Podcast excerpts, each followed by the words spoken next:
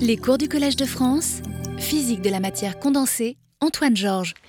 Euh, donc, euh, bienvenue à cette euh, quatrième séance du cours sur le contrôle et fonctionnalité des oxydes.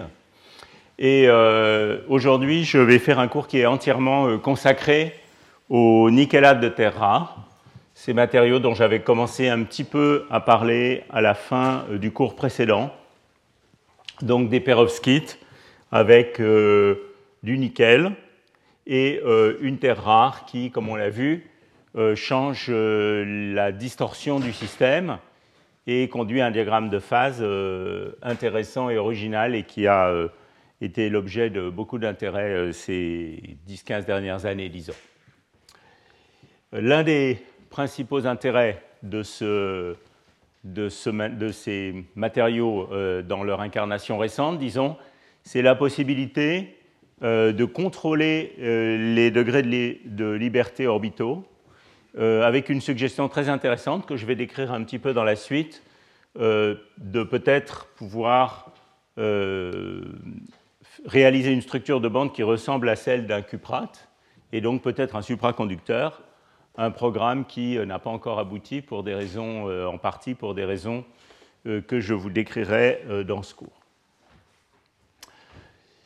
Donc, euh, avant toute chose, je voudrais mentionner que euh, notre séminariste d'aujourd'hui euh, est Andrés Santander Siro, qui, qui, est chercheur à Orsay et qui va nous parler tout à fait, je dirais, en miroir du séminaire qu'avait donné Jean-Marc Triscone dans le premier cours, euh, de nouveau de gaz d'électrons, ou plutôt de liquide d'électrons corrélés bidimensionnels, mais cette fois réalisé à la surface de différents oxydes et non pas euh, à l'interface euh, polaire entre deux matériaux comme dans LAO-STO.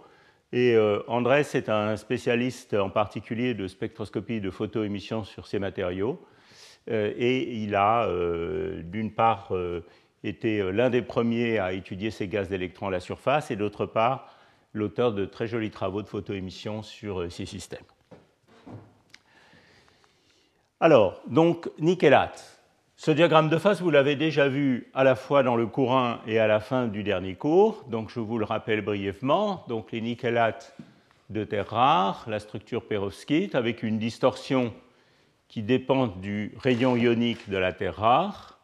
Et quand on va de la euh, droite vers la gauche, c'est-à-dire des terres rares les plus grosses aux terres rares les plus petites, le facteur de tolérance euh, diminue et on assiste à une transition métal-isolant qui est soit une transition euh, comme pour le praséodymium et le néodyme entre un métal paramagnétique à haute température et un isolant antiferromagnétique, donc une transition directe entre un métal et un isolant antiferromagnétique, soit pour la plupart des autres terres rares, euh, une transition, deux transitions en fait séparées, d'une part à haute température entre un relativement mauvais métal et un isolant non magnétique, et puis ensuite cet isolant non magnétique se met en ordre magnétiquement euh, dans une structure magnétique euh, lors d'une seconde transition. Cette transition-là est clairement une transition du premier ordre expérimentalement, et euh, je vous rappelle que le moins distordu, et c'est une exception dans cette série de ces matériaux, donc euh, l'antanNiO3 ou LNO, est lui euh, un métal, quelle que soit la température. Donc,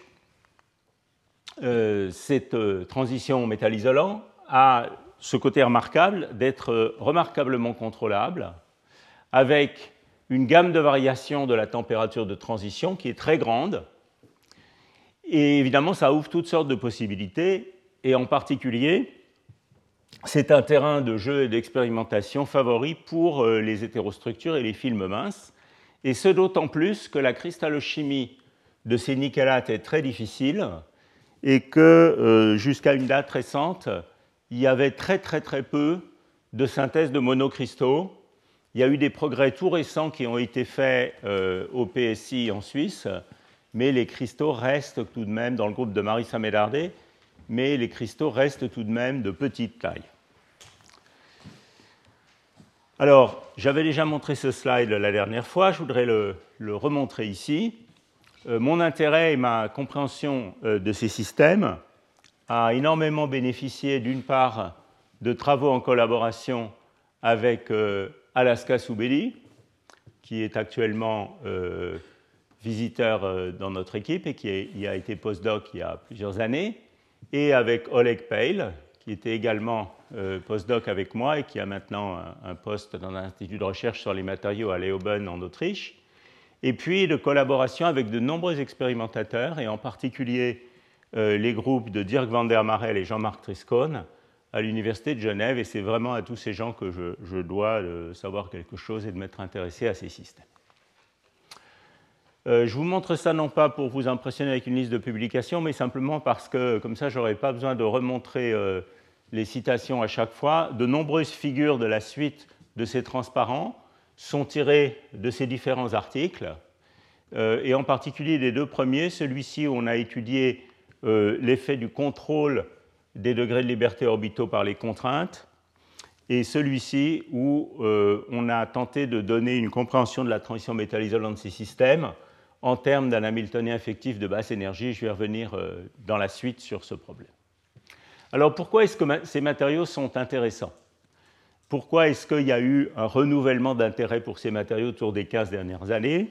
Donc la première raison, je vous l'ai déjà donnée, je vais y revenir un petit peu dans la suite des transparences, c'est la contrôlabilité de cette transition métal-isolant.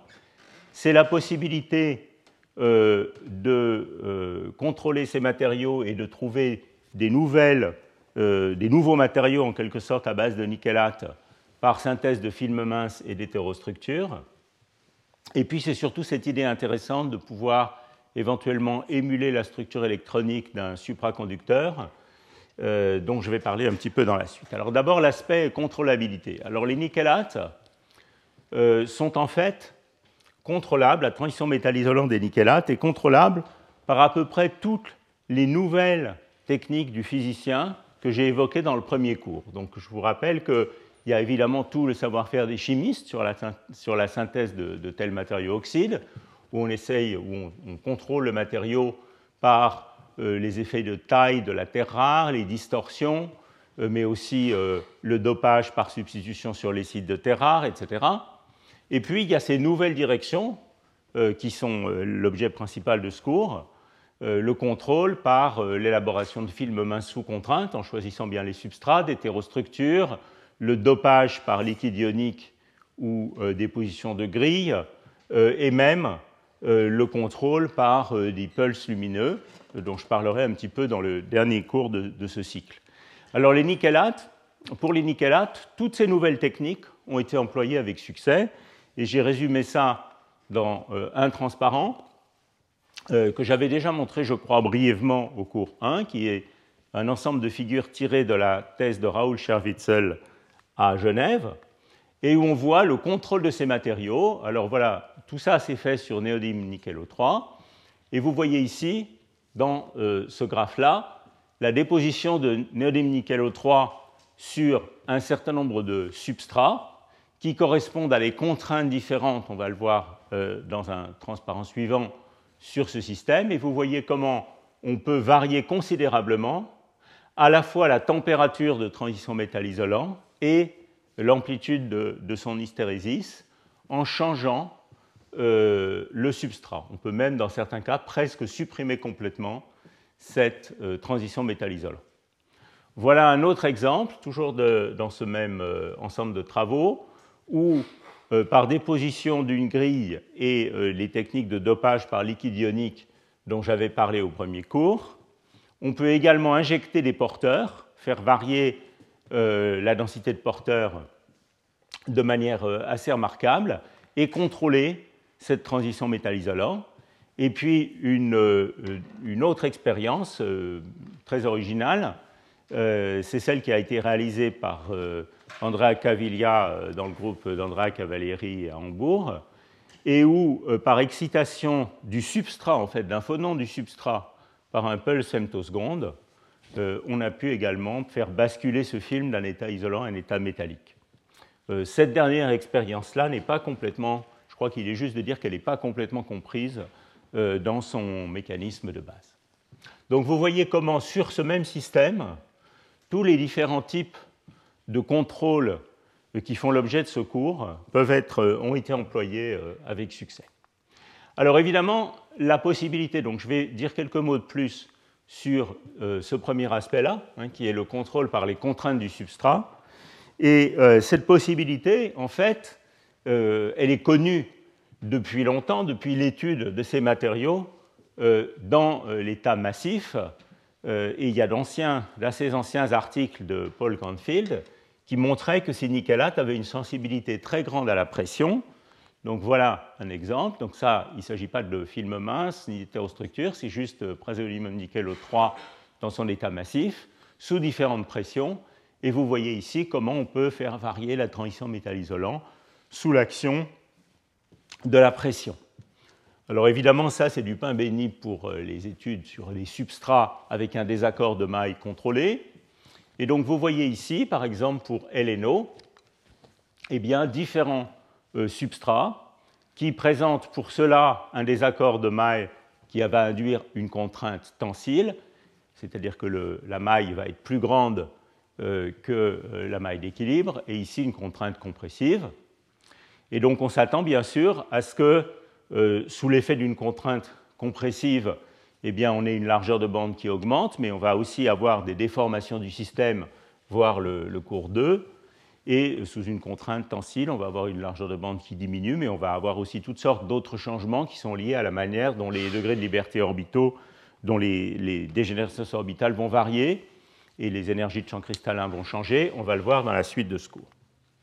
Alors voilà donc euh, le même graphe que ce que je montrais tout à l'heure, mais sur une échelle un petit peu plus grande, qui vous montre que pour ces matériaux-là, qui, comme vous le voyez ici, sont une contrainte tensile, eh bien, on peut euh, augmenter euh, la, on peut, augmenter la résistivité de l'état métallique, qui est bien ce à quoi on s'attendrait d'une contrainte tensile, et induire une, un changement de la température de transition, mais un changement qui est relativement modeste, alors que dans le cas d'une contrainte compressive, ce qu'on trouve dans, ce système-là, c'est qu'il y a une très grande variation de la température de transition. Et pour les contraintes compressives les plus élevées, on peut même complètement supprimer la phase isolante et retrouver, comme vous le voyez ici, pour les matériaux qui ont euh, une maille euh, la plus petite, eh bien, un état métallique euh, pour, pour l'ensemble de ce domaine de température. Alors, il y a des applications possibles qu'on peut envisager à cette grande sensibilité aux contraintes. Euh, je ne suis pas très compétent pour en parler, donc je vais juste les, énumérer comme ça. On peut imaginer évidemment d'utiliser ça, la sensibilité en température de la résistivité pour faire des, bolomètres. Euh, les nickelates ont aussi été proposés pour euh, un projet de transistor à effet de champ de type piézoélectrique, qui est un projet qui a été développé euh, par euh, Dennis Nunes et collaborateurs à IBM. Je ne sais pas très bien ce qu'il en est de ce, projet actuellement.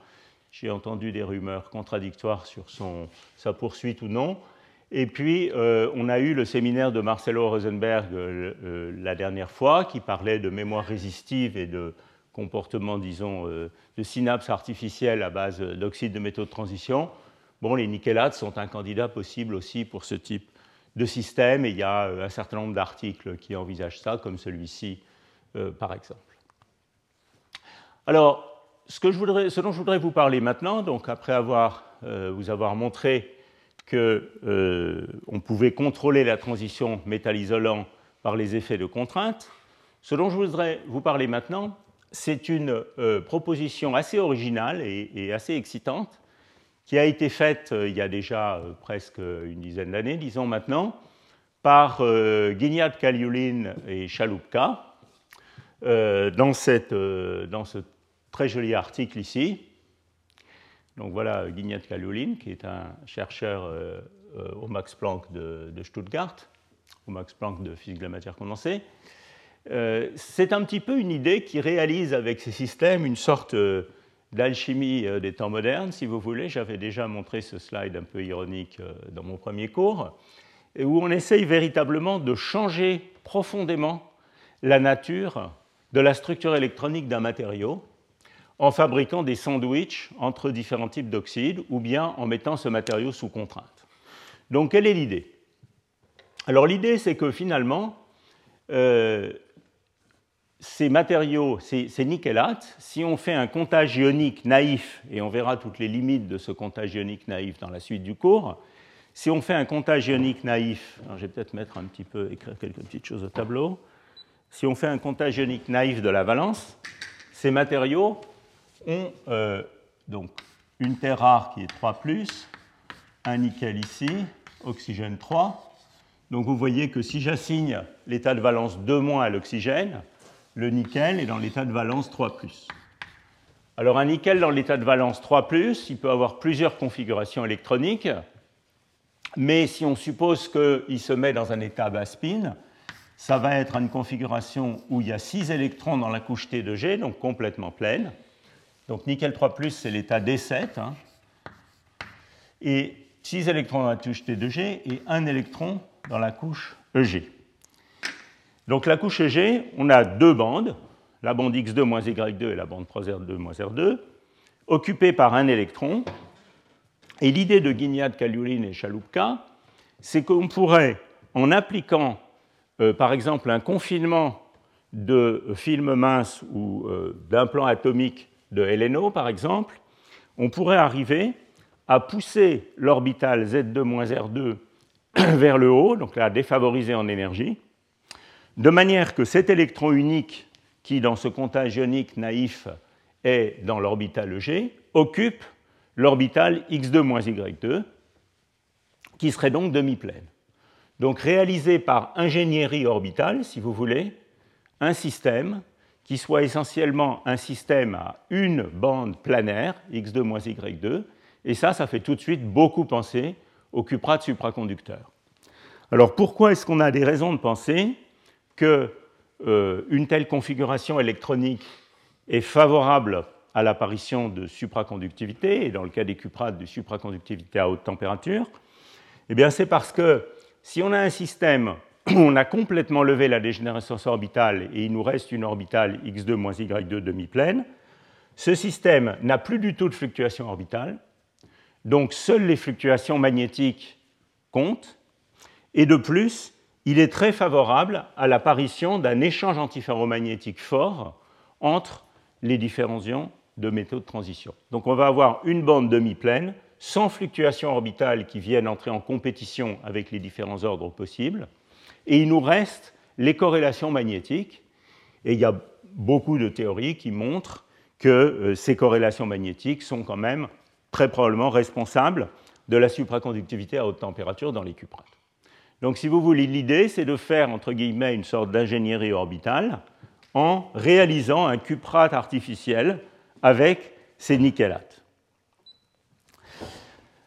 Donc voilà euh, l'idée originale de ce papier, la manière dont elle a été présentée au départ dans cet article-là. On va voir qu'il y a toutes sortes de variantes qui sont arrivées après, mais voilà l'idée de départ.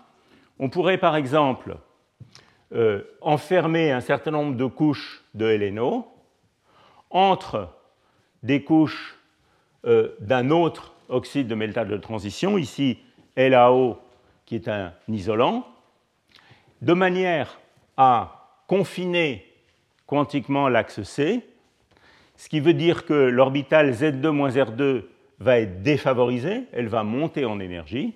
Et la question qui se pose, c'est est-ce qu'on peut, de cette manière-là, faire monter en énergie l'orbitale Z2-R2 suffisamment pour qu'elle se vide complètement et que l'électron occupe uniquement l'orbital X2-Y2. Autrement, est-ce qu'on peut avoir une euh, est-ce qu'on peut avoir euh, un système où la polarisation orbitale, c'est-à-dire l'occupation de l'orbital x2-y2 par un électron alors qu'on a complètement vidé l'autre, soit la plus grande possible? Voilà la problématique. Alors on peut faire ça par ce type de sandwich. On peut aussi se poser une question euh, relativement simple au départ, qui est est-ce qu'on peut faire ça simplement en contractant l'axe C, hein, de manière à défavoriser l'orbital Z2-R2, ce qu'on va faire en appliquant une contrainte compressive au système. Hein, donc le premier type de choses qu'on peut essayer de faire, c'est regarder simplement quel euh, ordre de grandeur de la polarisation orbitale on peut obtenir en appliquant une contrainte compressive au film de LNO.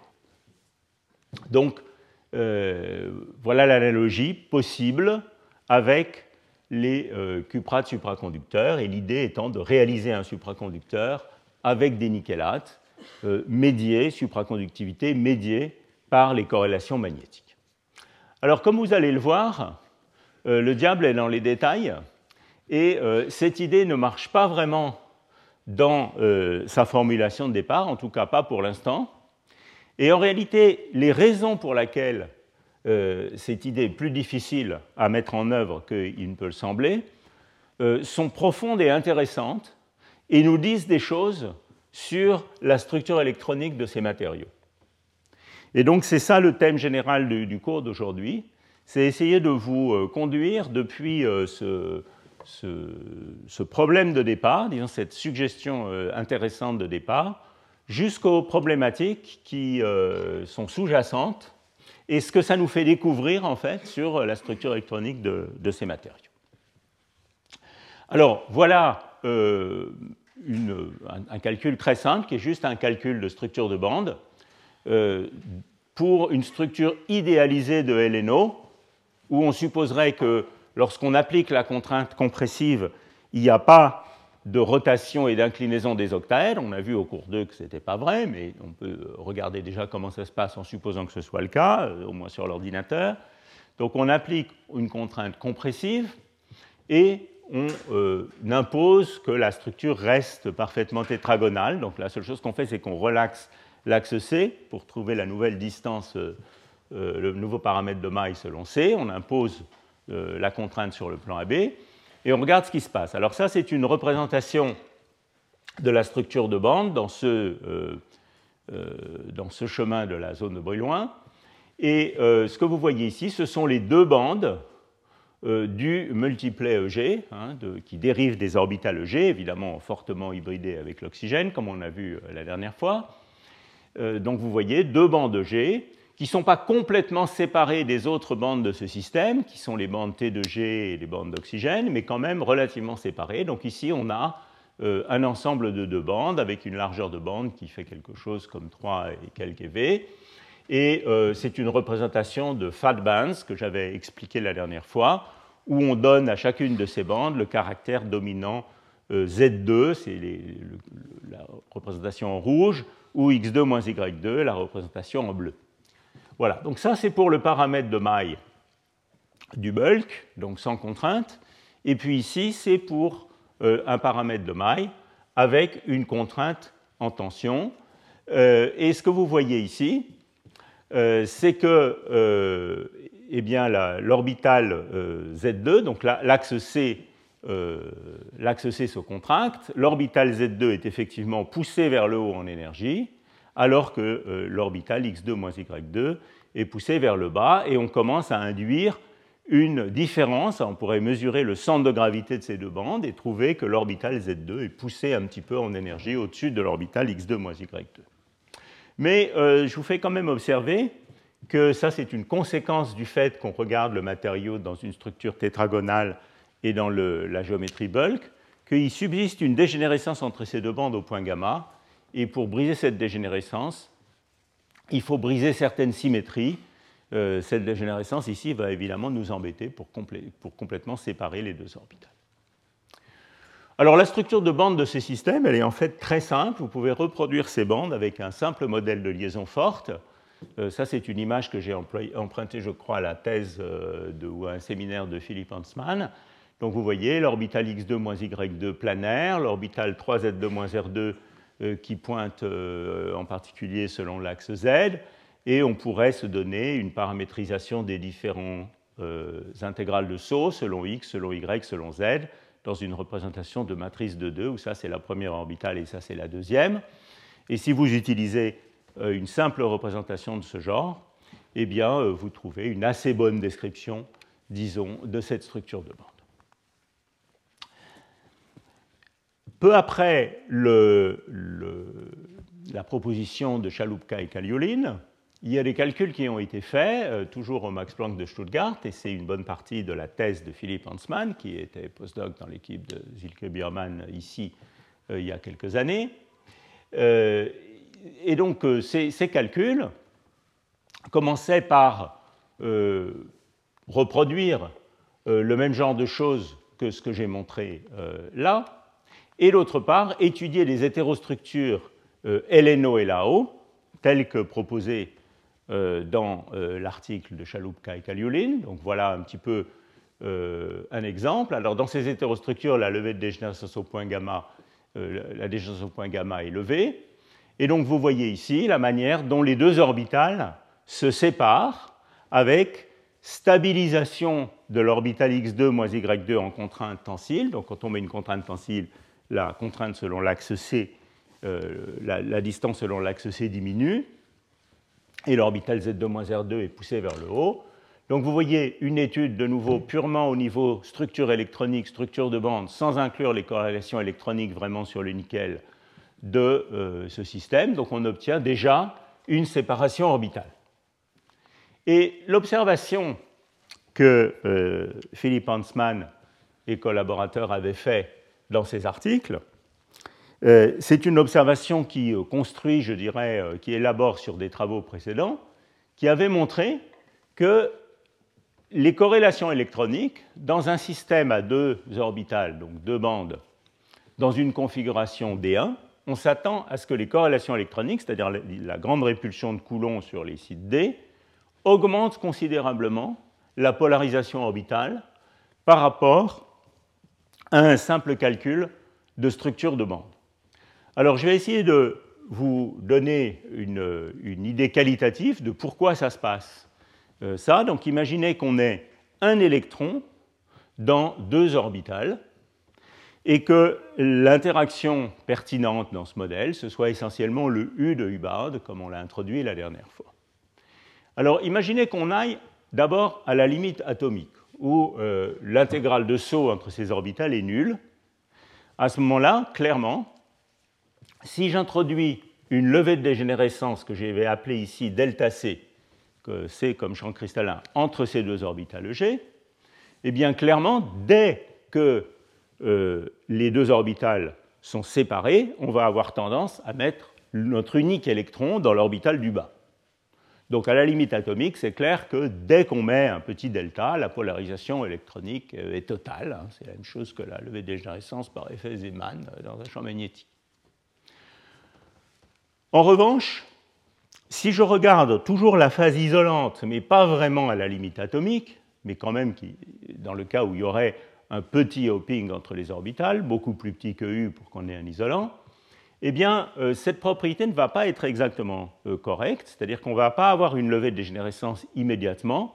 Il va falloir comparer euh, cette énergie de champ cristallin à une sorte de super-échange entre orbitales qui va avoir tendance à compenser la polarisation orbitale. Donc il y a un super-échange entre plus proches voisins entre orbitales, je n'ai pas le temps d'entrer dans les détails, mais euh, de manière technique, euh, dans la phase isolante, on peut écrire un, modèle effectif qui s'appelle un modèle Kugel-Komsky, où toutes les intégrales d'échange sont de l'ordre t carré sur u. Et donc, on va réaliser effectivement une polarisation orbitale totale, mais euh, pour delta plus grand qu'à certains delta critiques, qui va être d'ordre t carré sur u, mais tout de même une échelle d'énergie qui est relativement petite, qui peut être euh, quelque chose de l'ordre de 100 milliélectronvolts ou moins. Donc, vous voyez bien que dans la limite où le système est très corrélé, très localisé, ça devrait être très facile, avec des énergies de champ cristallin au sein de l'orbite du WEG très faible, de complètement polariser orbitalement le système. Alors on peut regarder la limite opposée, la limite où le système serait sans interaction. On a juste deux bandes. Alors, de nouveau, je vais vous faire un petit schéma au tableau. Donc, je vous rappelle qu'on est ici, on a deux orbitales, et on est ici quart rempli, hein, puisqu'on a deux bandes ou deux orbitales et un électron. Donc c'est le quart remplissage. Supposons que donc on a deux densités d'état, quelque chose comme ça, et vous voyez qu'on va arriver à polariser le système lorsque, puisqu'on écart rempli l'énergie de Fermi est ici, on va complètement polariser le système dans la bande numéro 1, ça, ça serait la densité d'état de la bande numéro 1, numéro 2, lorsque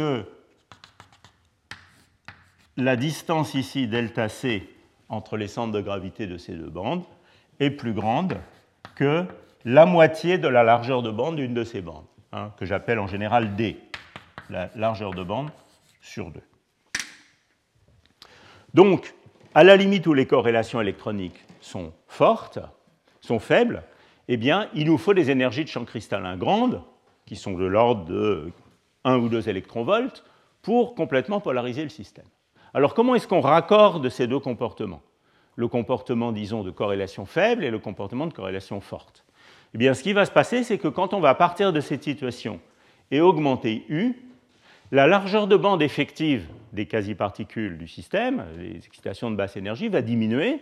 Ça, c'est le phénomène de Brinkman-Rice, dont j'avais un peu parlé la dernière fois, la transition de Mott.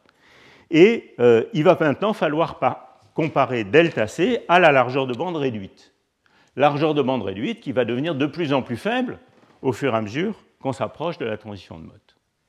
Donc on s'attend à ce qu'il y ait un diagramme de phase qui décrive tout ça, et ce diagramme de phase peut être calculé euh, par des théories euh, qui permettent de mettre tout ça un peu quantitativement ensemble, comme les méthodes de champ moyen dynamique. Et c'est ce qu'on avait fait il y a quelques années avec euh, Michel Ferrero en particulier, et Sacha Poteriaev, Olivier Parcollet.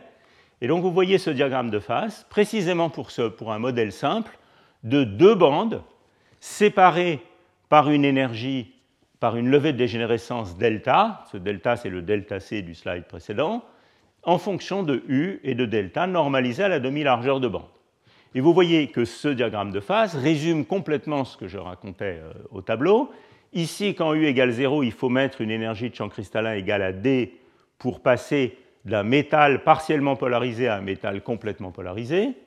Quand on augmente U, on va finir par entrer dans une phase isolante de Mott. Cette phase isolante de Mott, eh bien, elle est très facilement polarisable. Cette ligne verte ici, ça serait l'échelle T carré sur U du super-échange. Donc vous voyez qu'il faut que delta soit plus grand que T carré sur U, une toute petite échelle, typiquement de l'ordre de 100 milliélectronvolts ou moins, pour polariser orbitalement le système complètement. Et puis entre les deux, il y a un crossover, qui est cette ligne-là, qui représente le passage du métal partiellement polarisé au métal complètement polarisé, orbitalement, ou bien de l'isolant partiellement polarisé à l'isolant euh, euh, partiellement polarisé à l'isolant complètement polarisé. Donc vous voyez qu'effectivement, on s'attend à ce que les corrélations électroniques, dans une telle description, où on ne retient que les deux orbitales G et où on ne retient que l'échelle U, disons, pour euh, prendre en compte les corrélations, on s'attendrait à ce que les corrélations électroniques renforcent considérablement la polarisation orbitale. Et donc c'est effectivement ce qui avait été prédit euh, par ces calculs euh, dans l'article de Hansmann et collaborateurs que j'avais montré tout à l'heure. Ce qu'ils avaient montré, c'est que les contraintes relativement, qu'il était relativement difficile en l'absence de U de complètement polariser le système, mais que les corrélations électroniques vous facilitaient la tâche et qui devrait être possible, avec des contraintes euh, faisables en pratique, de complètement euh, polariser euh, le système dans l'orbital x2-y2 en contrainte tensile, ou bien dans ses sandwichs LAO, LNO, et de créer véritablement une surface de Fermi qui se met à ressembler à celle des cuprates, parce que seulement l'orbital x2-y2 est impliqué. Ça, c'est la surface de Fermi dans le plan XY pour le matériau proche du bulk, disons, où on a à la fois les deux orbitales x2-y2 et 3z2-r2 qui contribuent. Vous voyez que cette poche centrale, elle a comme caractère principalement z2-r2. Quand on arrive à polariser orbitalement le système complètement, on retrouve une surface de Fermi qui devrait ressembler à celle des cuprates. Donc, voilà l'état euh, des lieux euh, il y a quelques années, peu après le, papier de Chalupka et Kaliulin. Euh, avec des calculs, donc, qui, euh, des calculs théoriques, qui suggéraient, dans une modélisation simple à deux orbitales, qu'on pouvait facilement, relativement facilement, euh, polariser orbitalement le système. Alors, est-ce que ça marche en pratique, cette histoire-là? Pour euh, que vous ne vous endormiez pas et garder le suspense jusqu'à la fin euh, du cours, je ne vais pas vous donner la réponse tout de suite, mais je vous promets que vous allez la voir d'ici, disons, 10 à 15 minutes dans la suite de ce cours. Alors, avant de vous donner la réponse à, cette question, je voudrais euh, instiller un petit peu le doute dans vos esprits sur la description de la structure électronique de ces matériaux. Est-ce que véritablement le comptage ionique qui nous fait assigner T2G6G1 pour ces systèmes ou nickel 3 est correct? Est-ce qu'il est possible et comment de décrire la structure électronique de ces nickelates en retenant seulement ces deux orbitales G euh, proches du niveau de Fermi, etc. etc. Et j'avais commencé la dernière fois à euh, résumer ou, faire la liste d'un certain nombre de, faits intrigants sur la transition métal-isolante de ces matériaux, qui nous fait supposer que peut-être tout ça est trop naïf. Alors, la première remarque, celle qui est euh, peut-être la plus importante, c'est que cette configuration T2G6G1, ça devrait être une, configuration qui est fortement active du point de vue Yann-Teller, c'est-à-dire qui devrait induire une déformation de type Yann-Teller des octaèdres, donc par exemple une élongation des octaèdres, une déformation avec un axe C plus grand que le plan AB, ou bien le contraire, mais enfin une déformation. Pourquoi? Parce que clairement, il y a une dégénérescence orbitale résiduelle dans ce système, euh, on ne sait pas où mettre l'électron euh, unique qui est dans le double EG. Il y a deux possibilités, euh, quatre si je compte le, spin. Et donc, on n'aime pas trop ça en général, et la nature doit trouver un moyen de lever cette dégénérescence. Donc il y a plusieurs manières de lever cette dégénérescence. Très souvent, la manière choisie, c'est la déformation Yann-Teller des octaèdres. Or, dans ces systèmes, cette déformation Yann-Teller est quasiment inexistante. Elle n'est pas complètement nulle, mais elle est très faible. Ces systèmes euh, choisissent un autre type de distorsion, qui sont ces rotations et ces tilts dont j'ai beaucoup parlé au cours 2. Et puis, quand on entre dans la phase isolante, il apparaît une distorsion du réseau, que je vais décrire en, en détail maintenant, qui n'est pas une distorsion Yann-Teller, comme vous allez le voir. Donc, Ceci nous fait suspecter que cette configuration T2G6EG1 n'est peut-être pas la bonne, et même peut-être que la configuration ionique nickel 3, c'est-à-dire celle où on assignerait 7 électrons à la couche D du nickel, n'est peut-être pas la bonne. Et en effet, les configurations nickel 3, alors je ne sais pas s'il y a des, chimistes, euh, en particulier de, l'équipe de Tarascon dans la salle, mais il n'y a pas beaucoup de matériaux qui ont une configuration nickel 3, d'une valence nickel 3 du nickel. Euh, en revanche, la configuration nickel 2, donc D8, est beaucoup plus banale, comme par exemple dans euh, l'oxyde de nickel, NiO. Donc déjà, ça, ça nous met la, puce à l'oreille. Une deuxième chose qui nous met la puce à l'oreille, c'est que quand on entre dans la phase isolante, hein, en dessous de la transition métal-isolant, eh bien, on assiste à une distorsion structurale du système qui se passe de la manière suivante. Donc, dans la phase haute température, mauvais métal, on a, comme je l'avais expliqué au cours 2, une structure orthorhombique avec ce type de distorsion dans les notations de Glaser. Et quand on passe dans la phase isolante, la symétrie est abaissée, elle devient monoclinique. Et les deux sites, il apparaît deux sites de nickel. Les sites du sous-réseau A pour lesquels les octaèdres de nickel sont plus gros, et les sites du sous-réseau B pour lesquels les octaèdres de nickel sont plus petits. Donc il y a une contraction des distances nickel-oxygène sur le sous-réseau B, ce que je vais appeler dans la suite short band, et une, euh, un, agrandissement de la distance nickel-oxygène sur le sous-réseau A. Alors évidemment, ça, ça a toutes sortes de conséquences, et c'est cette voie-là que le système choisit pour résoudre son problème de dégénérescence orbitale, et pas la voie Yann-Teller. Bon, alors ça, quelles sont les conséquences de ça sur la structure électronique? Alors cette fois, je vous montre un calcul euh, un peu moins irréaliste où on a pris la vraie structure distordue. Donc, dans la structure tétragonale, il y avait un nickel par cellule unité, donc ça donnait des schémas où il y a deux belles bandes EG et seulement deux. Ici, il y a quatre nickels par cellule unité, hein, à la fois dans la structure orthombique et la structure monoclinique. Donc, je m'attends à trouver huit bandes de type EG. Et donc voilà ces huit bandes de type G, si vous comptez bien, il y en a huit. Cette fois, dans la structure distordue, elles sont vraiment bien séparées euh, du reste des bandes, T2G et oxygène, donc c'est un peu plus simple.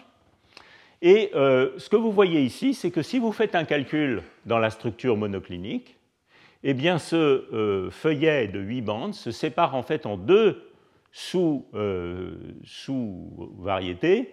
Une variété ici qui a une largeur de bande plus faible et qui est séparé de cet euh, ensemble de bandes ici, qui a une largeur de bande plus grande, séparé par une petite échelle d'énergie.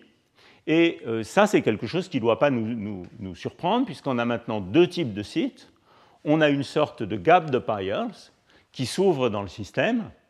Et ce gap de Pyers, observez bien qu'il n'est pas au niveau de Fermi, hein, il est à la position qui correspondrait nominalement au demi-remplissage des bandes c'est-à-dire au cas où on aurait deux électrons par site dans les orbitales EG du nickel.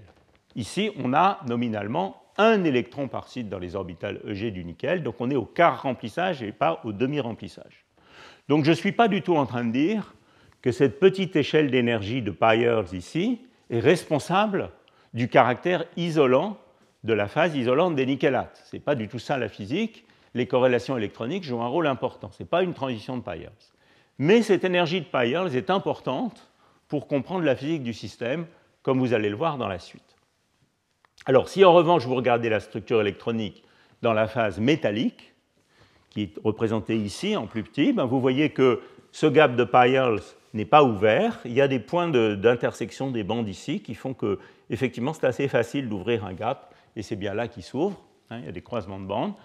Euh, mais euh, euh, cette, échelle de Pyers est zéro dans la phase orthorhombique et elle est petite mais finie dans la phase monoclinique. Observez en particulier que le fait que cet ensemble de quatre bandes soit une largeur de, est une largeur de bande un peu plus petite que cet ensemble de quatre bandes ici est significatif. en effet, on s'attend à ce que ce soit principalement les euh, euh, sites de nickel où on a des octaèdres gros, donc les long band sites, qui soient euh, principalement occupés. Hein, le fait d'augmenter un petit peu la distance nickel-oxygène stabilise ces orbitales, et donc l'électron D il va avoir tendance à se mettre un petit peu plus dans les sites long bands que dans les sites short bands. Et évidemment, les sites long bands, ils ont une largeur de bande un petit peu plus faible, puisque les distances nickel-oxygène sont plus grandes. Donc vous voyez qu'ici, vous avez une largeur de bande un petit peu plus euh, faible. Et effectivement, si vous analysez, ça c'est une représentation des mêmes bandes, mais avec euh, un code couleur qui représente cette fois non pas les deux orbitales, mais le caractère dans l'espace réel long band ou short band. Hein, on projette les bandes sur les sites du système en prenant des orbitales localisées sur les deux types de sites. Et vous voyez qu'effectivement, l'ensemble de bandes du bas euh, est plutôt rouge, qui est la couleur choisie pour les long bands, et euh, l'ensemble de bandes du haut est plutôt bleu, et c'est la couleur choisie pour les short bands. Et en particulier ici, au voisinage du gap de Pyers, eh bien, euh, on peut vraiment interpréter ce gap comme une transition entre les sites long band et les sites short bands. Donc voilà un petit peu l'effet de euh, euh, l'existence de ces deux types de sites de nickel sur la structure électronique du système. Alors ça, c'est la première observation. La deuxième observation, c'est qu'il y a une très forte covalence dans ces systèmes entre les sites de nickel et les sites d'oxygène. En effet, vous pouvez déjà le deviner en regardant la structure électronique de tout à l'heure, les bandes d'oxygène sont très proches de, des bandes de nickel. Donc il y a une très forte covalence, et effectivement, vous pouvez le, visualiser euh, dans l'espace réel, dans un calcul qui calculerait les orbitales de Vanier pour euh, les, bandes de type x2-y2 et z2-r2. Et vous voyez que ces orbitales de Vanier sont certes centrées sur les métaux de transition, sur le nickel, mais elles ont un fort poids sur les oxygènes voisins, aussi bien pour X2-Y2 que Z2-R2. Et cette covalence a été étudiée par pas mal de monde. Il y a un article récent du groupe de Thalès, Julien Varignon et co-auteur, qui insiste aussi sur cet effet, qui est un article intéressant. Alors toutes ces observations euh, ont conduit un certain nombre de gens qui s'intéressaient au nickelate euh, plutôt dans l'état massif, avant que ces propositions sur les hétérostructures euh, apparaissent, à faire un certain nombre de remarques qui ont été importantes toutes pour élaborer finalement une compréhension de la structure électronique de ces systèmes. La première remarque, euh, euh, la première observation expérimentale également, elle découle directement de cet aspect forte covalence entre nickel et oxygène, et elle remonte en fait à des articles de euh, chimistes de Bordeaux, Alain de Mourgue et collaborateurs, et je remercie Jean-Marie Tarascon pour m'avoir signalé cet article, qui n'est pas très connu dans la littérature citée par les physiciens, qui avait remarqué que dans d'autres nickelate, donc euh, avec une autre type de, structure, de, structure, cristalline, il y avait formation de sites sur lesquels les oxygènes n'étaient pas vraiment dans l'état de moins. C'est-à-dire qu'il était possible d'avoir un transfert de charge entre les oxygènes et les nickels en vidant un petit peu euh, euh, la, couche électronique généralement complète de l'oxygène de P. Donc le comptage ionique où on assigne euh, la configuration 2- à l'oxygène n'est pas vraiment correcte. Donc ça, c'était différentes considérations euh, expérimentales euh, qui suggéraient ça. Et ce point de vue a été, je dirais, en parallèle, fortement souligné, en particulier par Mizokawa au Japon, puis Mizokawa, George Jawodzki et Daniel Komsky, dans lesquels ils ont montré dans, une série de travaux ils ont suggéré qu'en fait, toute une série d'oxydes, plutôt des métaux de transition euh, à droite de la, de, la, de la, ligne des métaux de transition, euh, étaient dans ce type de configuration où il y avait un transfert de charge négatif dans leur langage, c'est-à-dire, d'une certaine manière, le métal de transition devenait plus électronégatif que l'oxygène, et le comptage ionique oxygène de moins n'était pas vraiment correct. Donc ils ont donné plusieurs exemples, et en particulier dans cet article de Mizokawa, vous voyez, qui est à peu près euh, contemporain de cet article des chimistes de Bordeaux, euh, les nickelates étaient explicitement mentionnés, euh, même si originellement ce type d'observation s'occupait plutôt d'oxyde de cuivre.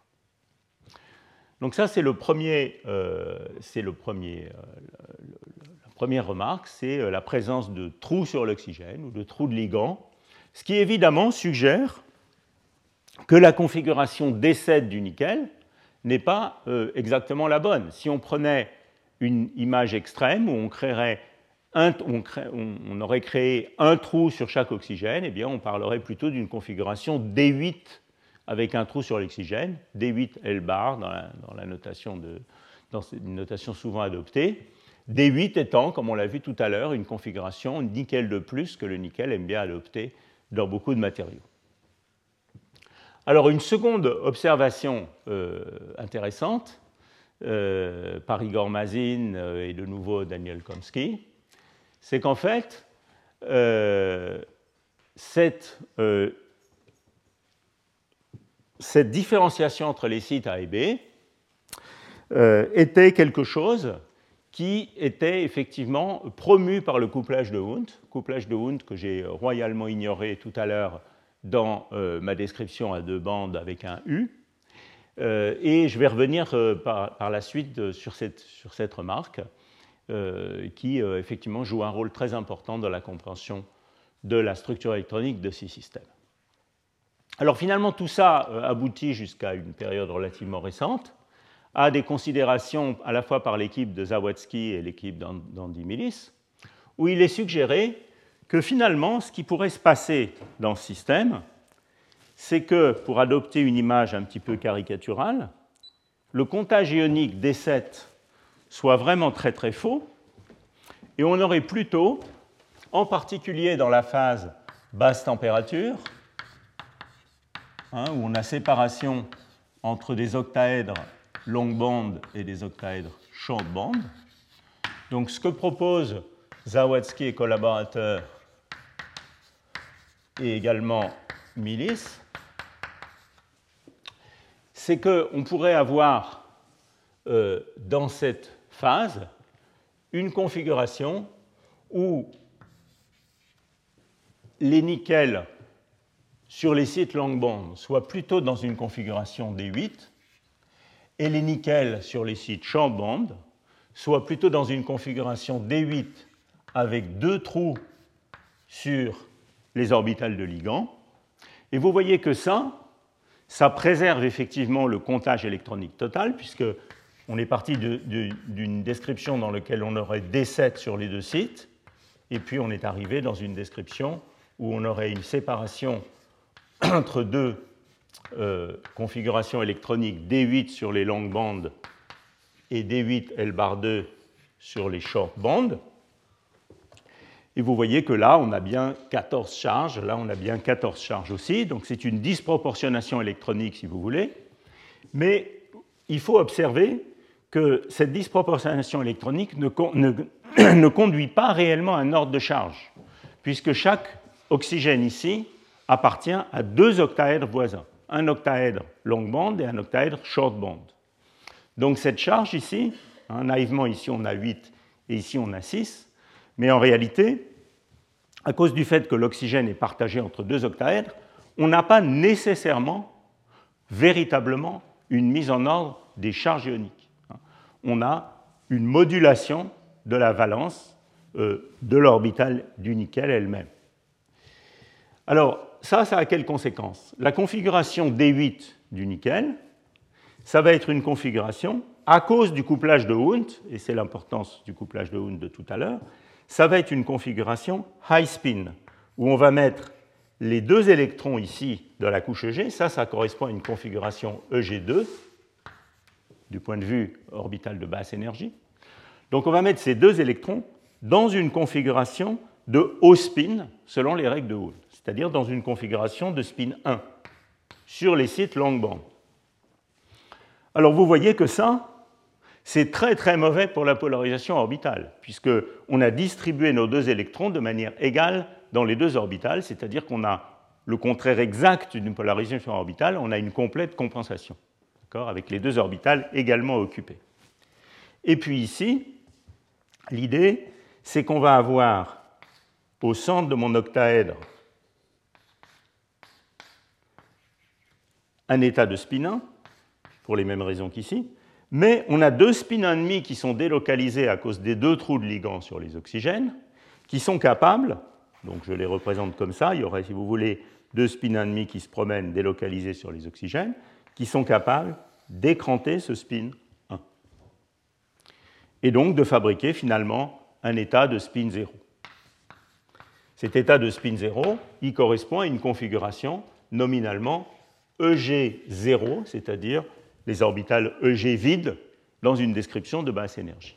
Hein, donc, cette euh, euh, équation chimique, en quelque sorte, je peux aussi l'écrire dans une description de basse énergie, EG1 plus EG1, qui est l'assignation naïve que j'avais tout à l'heure, donne EG2 plus EG0.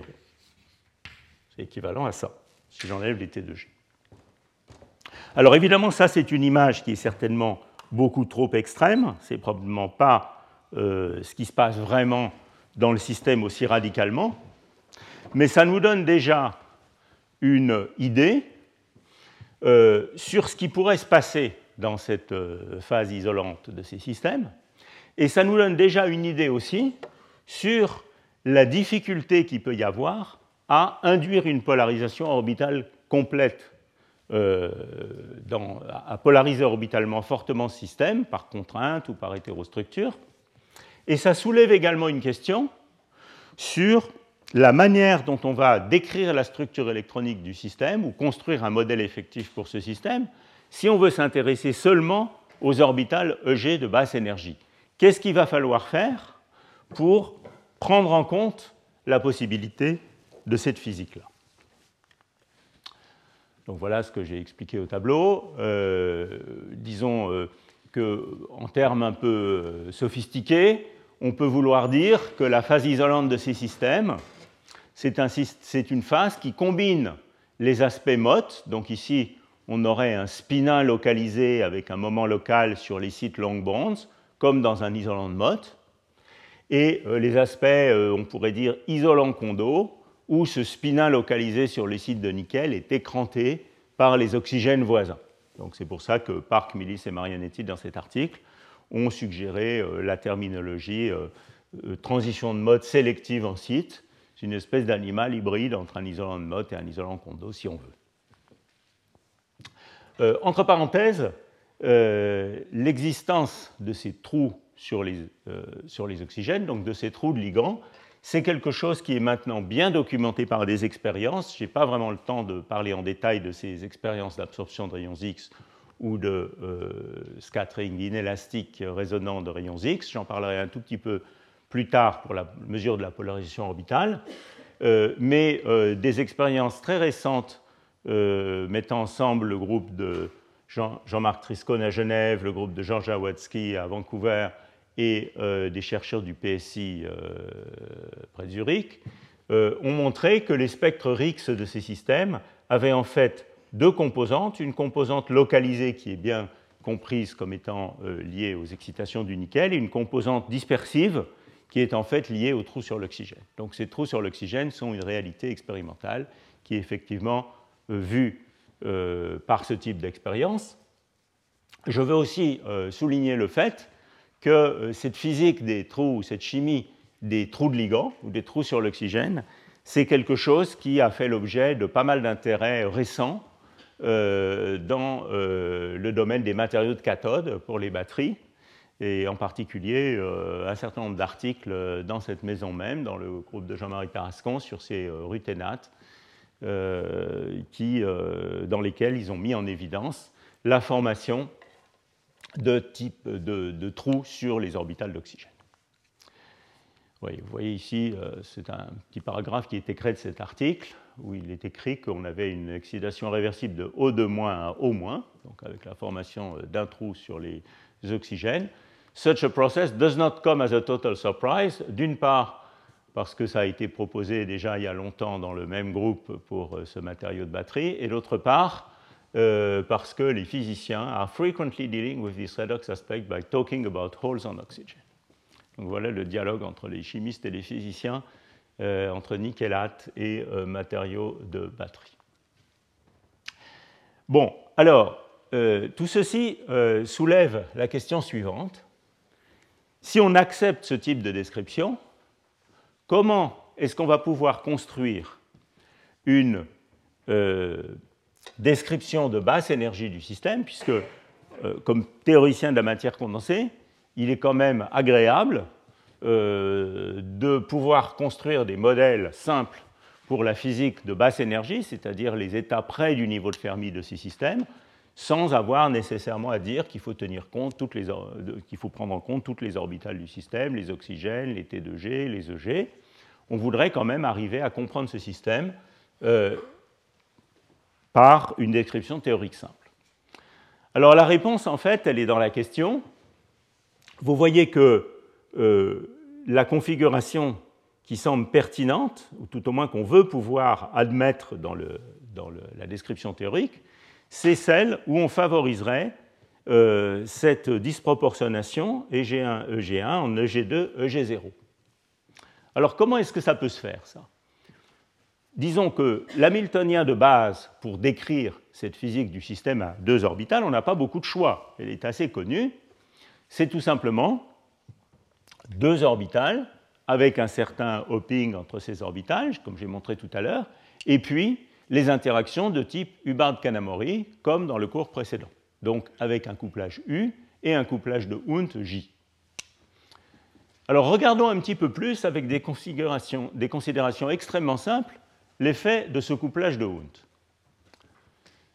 Et regardons ça simplement déjà dans la limite atomique, c'est-à-dire quand il n'y a pas du tout de saut entre euh, les orbitales. C'est toujours, comme on l'a vu tout à l'heure dans cet exemple-là, c'est toujours une bonne idée d'aller explorer les limites extrêmes de ces modèles à la fois dans la limite des corrélations faibles et dans la limite des systèmes très localisés, où on est dans la limite atomique.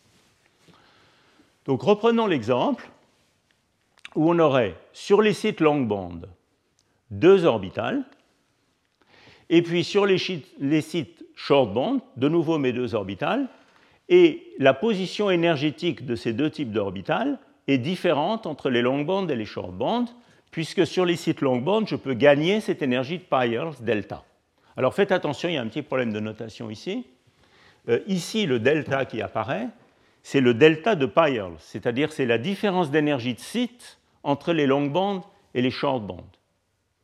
Ça va s'appeler en général delta ou delta S dans ces slides. S comme site. À ne pas confondre avec le delta C, C comme crystal field, qui était la levée de dégénérescence interne du multiplet EG que je pourrais induire par contrainte. Hein. Donc ici, le delta, c'est la différence d'énergie de site entre les sites long band et les sites short band, avec les sites short band euh, légèrement défavorisés.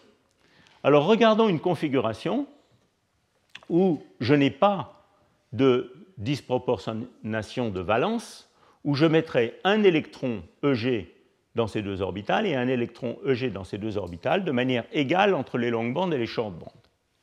Alors ça, ça me coûte combien d'énergie? Bon, ben Vous voyez qu'ici, je n'ai pas d'énergie de Coulomb à payer puisque mon, site est simplement occupé. Et euh, si j'appelle moins delta sur 2 la position de ces orbitales et plus delta sur 2 la, position énergétique de, ces sites-là, eh bien, euh, c'est la référence d'énergie 0 puisque j'ai un électron dans chacun. Regardons maintenant la configuration complètement disproportionnée, donc celle où je mettrai D8 sur un, 6, sur un site et D8 L bar 2, ou si vous voulez EG0 sur l'autre site. Alors à ce moment-là, il se passe deux choses. D'une part, j'ai un gain énergétique, puisque maintenant j'ai moins delta sur 2, moins delta sur 2, et puis 0 pour l'autre. Mais j'ai également une répulsion de Coulomb. Et cette répulsion de Coulomb, c'est U-3J, le fameux U-3J du cours précédent, qui était l'élément de matrice le plus faible que je peux payer, quand, que je dois payer quand je mets deux électrons dans le même multiplet avec des spins parallèles selon les, règles de Hooft. Donc l'énergie de cette configuration, c'est U-3J moins delta. Alors vous voyez immédiatement que cette configuration va être favorable quand U-3J moins delta est négatif. Je dois comparer celle-ci à celle-là donc quand U-3J est plus petit que l'énergie de site, que l'énergie de Peierls. Alors ça, c'est une observation extrêmement simple et qui vous donne la réponse au problème que j'ai posé au départ. Delta S, on l'a vu tout à l'heure, c'est une énergie qui est petite, qui est de l'ordre d'un quart d'électron-volt. Et encore, pour, obtenir cette valeur, j'avais pris le plus distordu de tous ces matériaux, lutécium et nickel O3. Pour les autres, il est un peu plus petit que ça. Donc ça veut dire qu'il va falloir euh, analyser ce système dans le régime où l'interaction U-3J est très faible et peut-être même négative. En tout cas très faible, proche de zéro. Et ça, c'est un régime du modèle de l'hamiltonien de Hubbard-Kanamori qui est extrêmement inhabituel. En général, si on ne réfléchit pas, ce qu'on va faire, c'est qu'on va mettre dans cet Hamiltonien de basse énergie des valeurs de U dont on va s'inspirer comme étant celles du nickel atomique. U, c'est plusieurs électronvolts. J, c'est disons au maximum 1 EV, et U-3J va être facilement positif. Eh bien, vous voyez que ce que nous disent ces systèmes, c'est que ça, c'est certainement correct si vous prenez une description où vous gardez des orbitales très atomiques pour le nickel, c'est-à-dire que vous allez considérer toutes les bandes du système, les bandes d'oxygène, du nickel et les orbitales T2G. Donc à ce moment-là, vous pouvez être content avec vos valeurs euh, presque atomiques de U et de J. Mais qu'en revanche, si vous, voulez, considérer un Hamiltonien de basse énergie, eh bien vous allez être forcé de considérer un régime de paramètres où cette interaction U-3J est tellement écrantée et tellement renormalisée par rapport à ces valeurs de type atomique qu'elle va être cette intégrale d'interaction va être très faible et euh, presque négatif. En tout cas, plus petit que cette énergie de Peierls. Alors, ça veut dire quoi? Ça veut dire que ce n'est pas l'hamiltonien de départ qui est en question. L'hamiltonien de départ, c'est bien euh, un hamiltonien à deux orbitales de type Hubbard-Kanamori. mais c'est en fait le régime de paramètres dans lequel on le regarde. Et à ma grande surprise, il n'y a en fait aucun article, jusqu'à notre article avec Subedi et Pale, qui ait regardé cet Hamiltonien de Hubbard-Kanamori dans ce régime de paramètres. Alors quand on fait ça, euh, on obtient un diagramme de phase, et vous voyez que euh, on peut se contenter même de travailler avec un Hamiltonien très simple, où on aurait simplement euh, une, deux bandes en liaison forte, cette énergie de Peierls qui sépare les sites A et les sites B, et puis l'Hamiltonien de Hubbard-Kanamori dont j'ai parlé la dernière fois. Et quand on fait ça, on obtient le diagramme de phase suivant, euh, sur lequel je voudrais, euh, que je voudrais discuter un tout petit peu. Euh, donc ça, c'est un diagramme de phase pour cet Hamiltonien de Hubbard-Kanamori. En fait, il est calculé non pas pour ce modèle très simple que je viens de montrer, mais pour la structure électronique réaliste de lutetium nickel O3, peu importe. Et ce diagramme de phase, il est calculé en fonction de U et de J. Pourquoi? Parce que comme finalement on est en train de dire que euh, ces paramètres d'interaction écrantés, eh bien, euh, on ne les connaît pas très bien, eh bien, autant regarder la physique de cet Hamiltonien dans l'ensemble de son diagramme de phase. Alors vous voyez que le régime qui est conventionnellement étudié, c'est le régime où cette intégrale U-3J est positive. Donc c'est le quadrant, le triangle supérieur de ce diagramme de phase. Et ce que vous voyez ici, c'est la formation d'une bonne vieille phase isolante de Mott qui correspondrait à l'isolant de Mott qu'a rempli. Ça, c'est une comparaison entre le diagramme de phase que vous obtiendriez en prenant la structure électronique de la phase monoclinique, c'est-à-dire la phase isolante basse température, et le même diagramme de phase que vous, obtenez si vous faites le calcul dans la phase orthorhombique haute température, donc celle où l'énergie de Peierls est zéro. Et vous voyez que cette phase de mode qu'a remplie, elle est exactement au même endroit dans les deux diagrammes de phase. Hein, les, frontières de cette phase sont absolument pas affectées ou très peu affectées par cette énergie de Peierls, parce que cette énergie de Peierls est toute petite, elle vaut un quart d'électron-volt. Et donc vous voyez que l'interprétation de cette phase isolante des nickelates comme, étant celle d'un isolant de mode qu'a rempli est complètement euh, impossible puisque ça supposerait que pour une raison miraculeuse, euh, euh, les, constantes d'interaction de ce matériau se situent dans un tout petit mouchoir de poche ici, qui ferait que cette structure est bien dans la phase isolante et cette structure est bien dans la phase métallique. Et ça, c'est complètement intenable, en particulier étant donné la variabilité de cette transition métal-isolant sur l'ensemble de la série de ces matériaux. Donc, ceci d'une part, vous montre que l'interprétation de cette transition métal-isolant comme celle d'une transition de mode quart rempli euh, d'un système à deux orbitales n'est pas tenable, premièrement. Et deuxièmement, elle vous explique aussi pourquoi les calculs qui se mettaient dans ce type de région et produisaient une grande polarisation orbitale sont des calculs qui doivent être fortement reconsidérés. Alors maintenant, si on explore l'autre partie ici le cadran inférieur du diagramme de phase, donc dans le régime où U-3J moins delta est négatif, eh bien on trouve des choses très intéressantes. On trouve qu'il y a une autre phase isolante ici, qui est précisément une phase où il y a une, euh, euh, une disproportionnation électronique, qui dans ce cas-là est évidemment pas une disproportionnation spontanée, puisqu'elle est induite par euh, l'énergie de Peierls qui brise la symétrie entre les deux sites, mais qui, dans ce cas-là, où l'énergie de Peierls est zéro, est une phase où il y a une disproportionnation électronique spontanée entre les deux types de sites.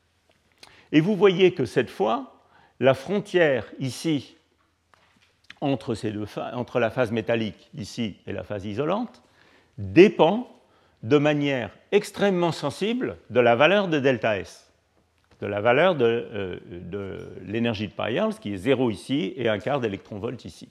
Alors pourquoi c'est le cas?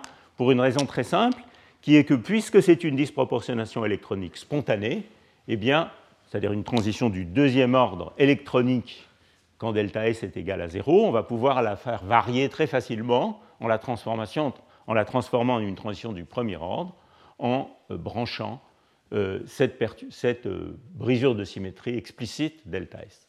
Donc vous voyez que maintenant, ça devient très facile d'expliquer que dans un assez large gamme possible de constantes d'interaction, on peut bien décrire le fait que cette phase orthorhombique est métallique ici, et cette phase monoclinique est isolante.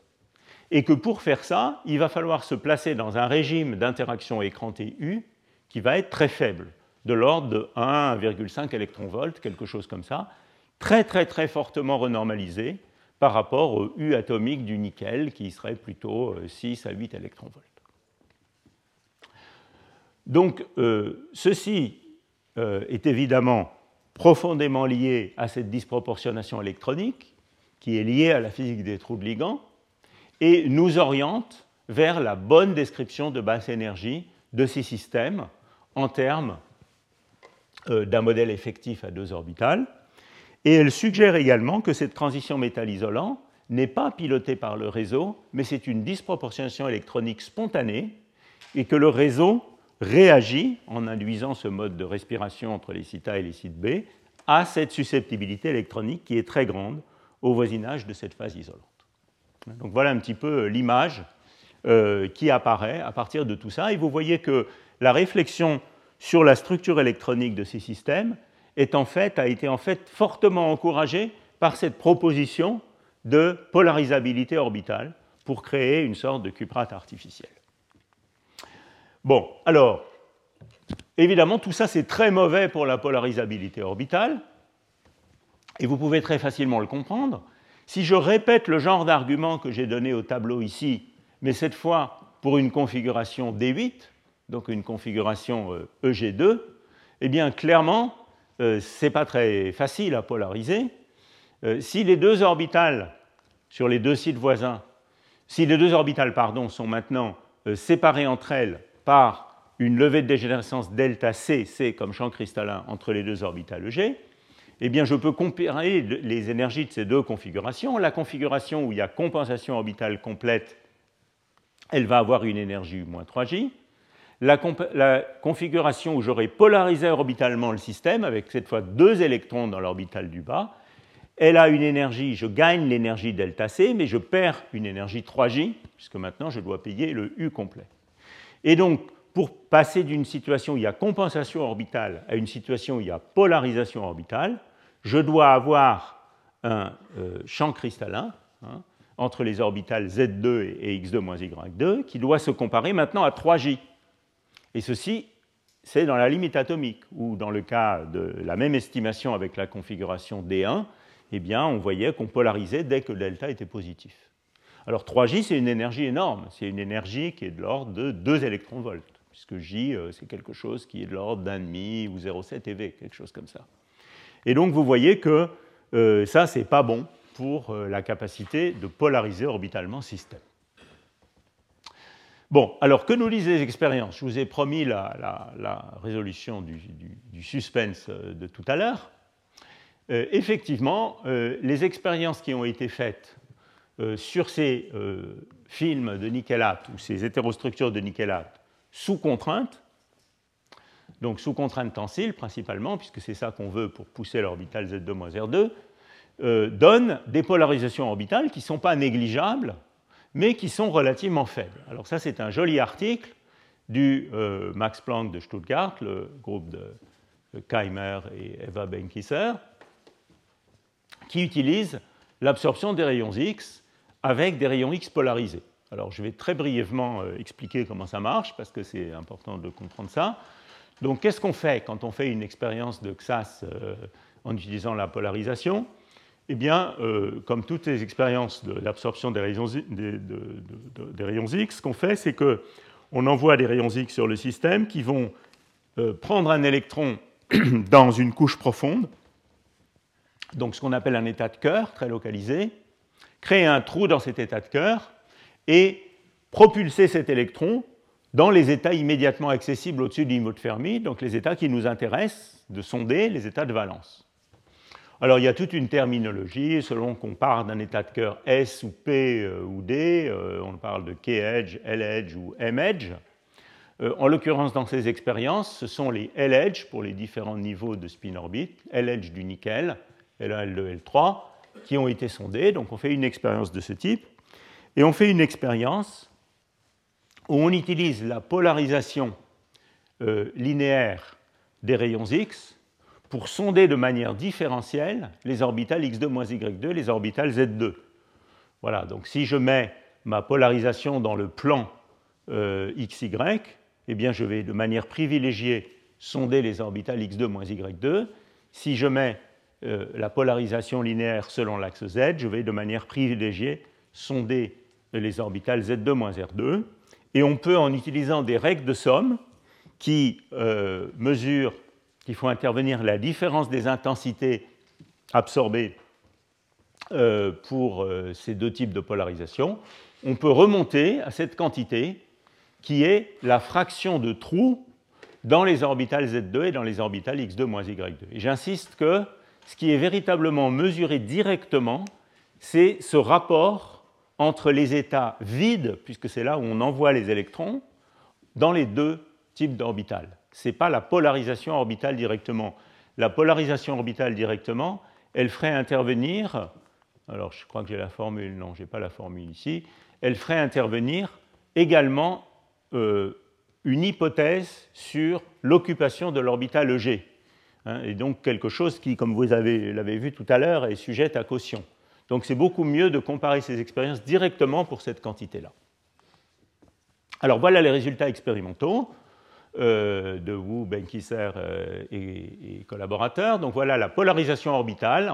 comme je vous l'ai dit, il faudrait mieux montrer X, ce qui montre aussi dans un autre plot en fonction de la contrainte du système. Ça, c'est les contraintes tensiles. Donc, c'est LNO, deux couches de LNO avec deux couches d'autres choses, qui sont ces différents matériaux-là.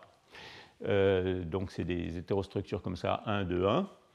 Donc, pour une contrainte tensile euh, de B et une contrainte compressive de B.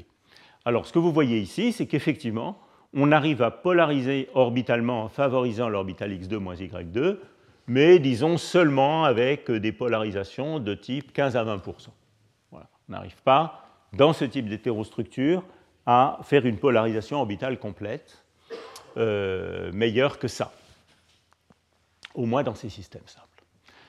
Alors, euh, on peut comparer ce type de résultats expérimentaux à des calculs, et en fait, euh, c'était il y a 7 ou 8 ans une controverse, puisqu'il y avait ces deux types de calculs, les calculs qui prenaient en compte toutes les orbitales et qui donnaient des polarisations orbitales modérées, et les calculs qui prenaient en compte seulement ces deux orbitales EG avec un U grand et qui donnaient une polarisation orbitale très grande. Alors, je vous ai expliqué quelle est la solution de ce puzzle.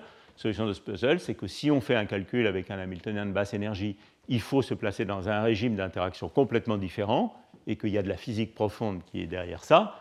Et euh, dans l'état actuel des choses, on peut faire les calculs dans les deux types d'approches et obtenir des résultats parfaitement cohérents. Voilà un exemple de calcul qu'on a fait avec Oleg Pyle et euh, Michel Ferrero, qui vous montre ici ce fameux rapport entre les deux types de, populations euh, d'état vide, donc le rapport X de tout à l'heure, en fonction de la euh, contrainte.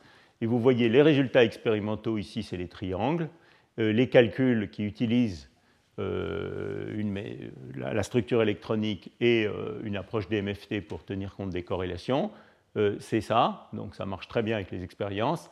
Je note par ailleurs qu'un calcul de structure de bande simple en fait, surestime la, la polarisation orbitale dans ces systèmes. Donc les corrélations ont plutôt tendance à réduire la polarisation orbitale, et ça, c'est bien sûr l'effet du couplage de Hund, comme on l'a vu tout à l'heure. Donc c'est de nouveau ce couplage de Hund qui nous joue des tours.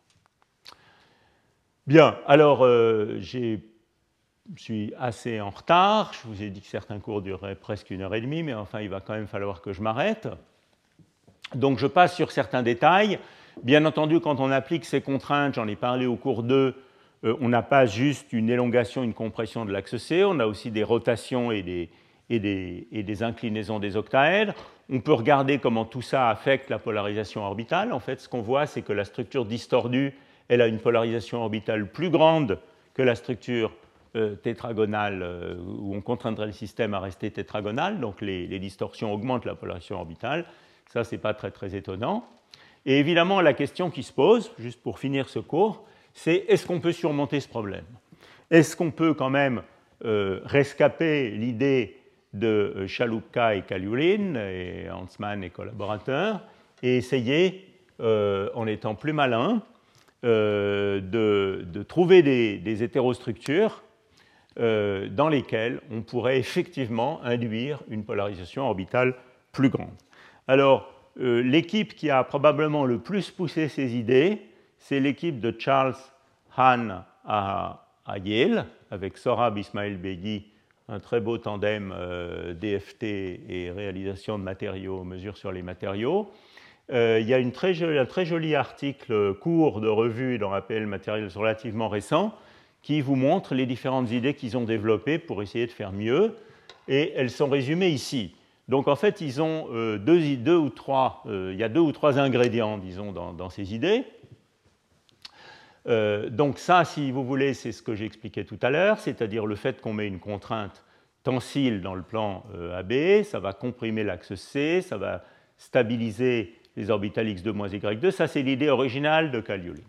Ce que propose de faire Anne et, collaborateurs, c'est deux choses. C'est d'une part de briser la symétrie d'inversion qui, euh, vous vous souvenez, donnait cette dégénérescence au point gamma. Euh, donc toujours de confiner le système, mais de briser la symétrie d'inversion en faisant des hétérostructures tricouleurs, donc ABC, ça c'est une première idée.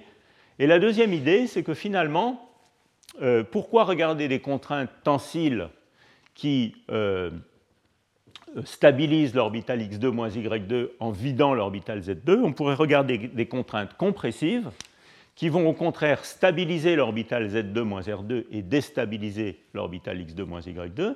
Mais à ce moment-là, pour réaliser une orbitale x2 moins y2 demi-pleine, il va falloir donner des électrons pour remplir complètement z2 moins r2. Et donc l'idée, c'est de faire des sandwichs en rajoutant un troisième matériau donneur d'électrons. Ils ont proposé en particulier l'antenne TiO3, LTO, qui a un, électron dans sa couche D, comme on l'a vu la dernière fois, et qui pourrait donner cet électron euh, de manière à remplir complètement Z2-R2 et créer cette fois euh, une orbitale demi-pleine X2-Y2, mais plus haute en énergie. Donc voilà les différentes idées qu'ils ont proposées donc c'est de faire des hétérostructures LTO, LNO, LAO, qui réalisent à la fois quelque chose de tricouleur qui brise la, symétrie d'inversion, qui réalise ce confinement euh, selon l'axe C qui est nécessaire pour jouer sur la dégénérescence orbitale, et qui par ailleurs, euh, on l'espère, crée un transfert de charge de la couche du titane 3 ici vers la couche du nickel pour remplir les orbitales Z2-R2. Alors effectivement, ça, ça marche. Le même type d'expérience de type absorption des rayons X montre qu'on peut obtenir des polarisations orbitales beaucoup plus grandes dans ces systèmes. Donc vous voyez ici, je crois que ça c'est une, mesure en contrainte euh, tensile sur euh, LNO, LAO. Et ça, c'est une mesure sur ces réseaux tricouleurs LTO, LNO, LAO. Et vous voyez que la différence entre ces deux courbes qui sont les deux polarisations, les deux dichroïsmes, enfin la mesure du dichroïsme est effectivement beaucoup plus grande ici. Donc il est clair que cette idée marche, mais euh, malheureusement, pour l'instant, euh, la réalisation d'un supraconducteur euh, avec ces systèmes, à ma connaissance, n'a pas, encore été, pas encore été faite. il est possible qu'à cause de la présence de ces trous de ligand, euh, il faille plutôt considérer d'autres systèmes que les nickelates pour faire ça. On peut penser en particulier travailler avec des systèmes où c'est la couche T2G qui est partiellement remplie et euh, lever la dégénérescence entre les T2G. Ça, ça pose d'autres problèmes spécifiques qui sont que comme les T2G ne pointent pas vers les oxygènes, ils sont moins sensibles aux contraintes.